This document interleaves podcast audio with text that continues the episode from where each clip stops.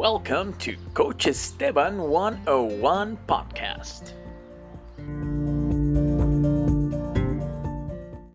Well, hello guys, Coach Esteban 101 speaking over here. Today, our lesson and practice, we will be discussing why it's better to study by yourself. You don't need to study in a group, it's much better to do it by yourself. And this comes basically for understanding that you really can take much uh, more profit from your time when you do it by yourself.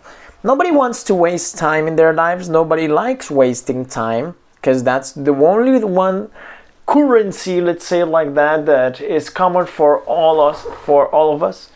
And once you understand the importance of studying by yourself, you will be able to know how you're wasting some of your time and how to get it back by actually doing this not in a group but by yourself. So it's a, it's actually important to win this time back in your life. You're gonna get a much better result. You will notice much more your results, and you will understand the importance of of knowing where to make the effort. Be it studying at school, be it studying at, at, at home, but what I'm telling you today is the most important thing is to study by yourself. But don't get me wrong when I say study by yourself. I'm telling you that it's important for you to study or to learn new content by yourself. However, practice must be done in a group. So, wow, that's kind of a different thing right now. We need to think a little bit, uh, a little bit further about that, and that's what we'll discuss with it. When I was working at the school where I used to work, we had groups of eight to ten people, six, eight, ten people, and normally there was one method applied that it was everybody speaking at the same time where the teacher would say and he would speak. So it was like a group a group um, a group method you know. And i started noticing that in these groups there were certain types of people that you could actually identify and most of them were the people who were not able to uh, they were not able to keep up with the group or they were not showing as good result as they should be showing because the method was not wrong the method the method is actually very good and i still today i still believe it's a one of it's a good method. But when they started studying in groups you could notice that there were specific people who didn't do anything. And i saw especially with kids because you could see the kids that well some of them wanted to to appear in front of the others, so they wanted to show off, so they wanted to say all the answers. That made them participate a lot, and others would just stay quiet without uh, trying that the teacher wouldn't notice them in the back. So it was something that you could actually see that it was they, they there were very different profiles in the same group. And that brings us to a study conducted by Max Ringelmann in the year 1913. We're talking more than a hundred years, where he he actually named this uh, this effect or this study the Ringelmann effect, very original name, or social loafing. Loafing, L O A F I N G, is basically the fact of somebody taking full advantage of a certain situation. So you can have people who live from your money or from your groceries, you could call them a loafer, you know, and that's what social loafing would be. In this study, Max Ringelmann would have several people do the same type of exercise. So they attached a weight to uh, uh, to a piece of string and they would ask the participant to pull the string as as like with as much strength as he could. And by doing so he would test what the results were. So basically the study social loafing it says that, that there's a tendency in individuals from a group to be less productive to the same proportion that the group grows. So let's understand this a little bit better. As the group grows, the people involved in the group become individually less productive. Wow, wow, wow.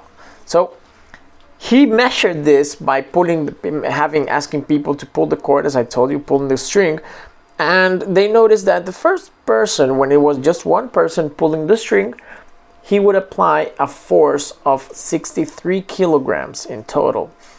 And since pulling the string against a weight, it's, this is a, it, it accumulates. So basically, if you have two people, there should be uh, uh, a total strength or force applied of 126 kilograms. If there's three, it should be 189, and so on. And Max Ringelmann tested with three subjects, so three people doing the same activity, pulling the cord, the string, and he noticed that it did not reach 189 kilograms of force, but it went up to 160 only. So you already started losing a certain percentage of productivity, individual productivity. And then he started testing this until he got to a point where there were eight people involved in the process. And when there's eight people pulling at a cord, and if you add up, if everybody makes its own effort, it should be 63 kilograms at least per person. So it could come up to 504 kilograms of strength. Surprisingly, after having eight people, the amount of strength applied by eight was 250 40 kilograms. That's less than half. We're talking that each person would give 30 kilograms each, uh, like they would apply 30 kilograms out of the 63 kilograms that they could. So they're not even giving their 50%, so they become less productive. And this happens basically for two things. One is the lack of motivation. They lose motivation because people who are doing a group effort they start trusting that the other people from the group would or will do the job for them. And that makes them feel like ah, i'm gonna be relaxed a little bit because they, this guy is gonna do the work for me so it's fine for me. It's super nice. Then that's a big change in the first one. And it's the person even though he, he, he or she doesn't uh, seem or doesn't believe that he's doing that he does it. It's something very subconscious so he believes that he's giving his best. Inside his mind, he says that, wow, I'm giving my best. But in the long run, he's just giving less than 50% of his uh, potential.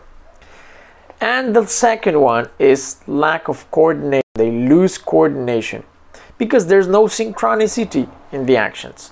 So there's everybody's not going to the same. Maybe one is pulling to the a little bit to the side, the cord, the string, or somebody's pulling a little bit up, and that starts uh, creating this specific flaws in how to coordinate your efforts.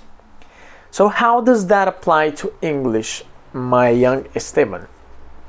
I'm going to tell you guys the five five types of of people or profiles that I identified in the English and, and in groups where you're learning English and how knowing them and understanding them can actually make you win time.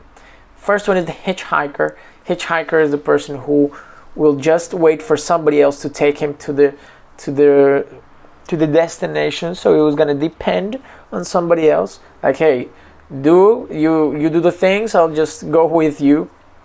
Second of all we have the sniper. And the sniper as you guys know it's people or is a is a type of a soldier who has a very good camouflage. And the sniper will basically camouflage himself in the group to be unnoticed. So the sniper will basically be quiet. Nobody will notice him you know and he would be just there. We have The journalist is the type of person who speaks a lot but doesn't make any sense when he's speaking. He makes speaks nonsense or he just speaks because he wants to speak or he wants to be heard or he, or is the type of person that in the group says like, "Hey, I haven't said anything in a while. I should say anything." And maybe they don't even say anything that makes sense at all, absolute sense. So, that is also a possibility of the type of person you can have. You can have the king and kings were people who basically had everybody do things for them. So this is the same the king will just do like hey you guys do the job i'll just I'll just get the results. Similar to the hitchhiker but he's basically the one who orders other people to do so. And we have the lion the lion is the type of person or the type of profile who's always there and is the who's the one that that does the things that need to be done. You know, he's the one that participates when it's supposed to, the one that learns, the one that asks, the one that is always there. And it's as, as if you think of the, the lion as the king of the jungle, he would be like the survival of the fittest. He would be the one that survives. That's the only person that's learning there. The hitchhiker, journalist, Sniper and King are not learning as much as they could because they're not applying the effort that they they should be applying.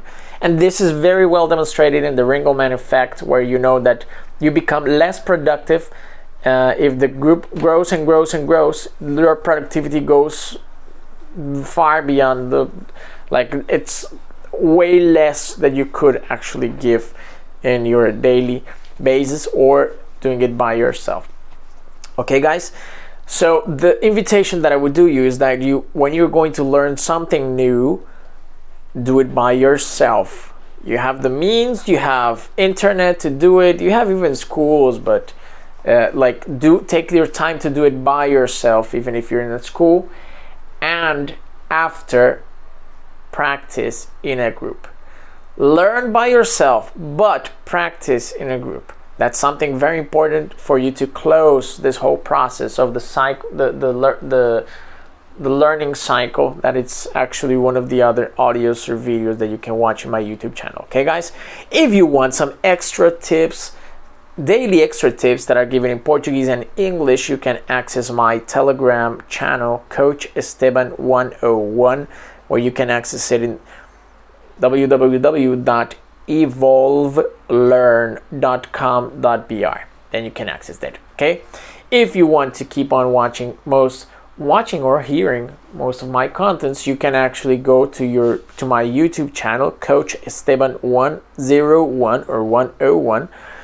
So you can subscribe and you will receive notifications. You get push push notifications every time I'm gonna record a new video, right guys?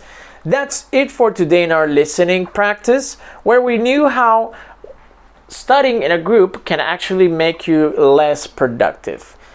See you guys, or I'll hear you, and you will hear me in a further practice. Coach Esteban 101 speaking over here, and bye bye bye.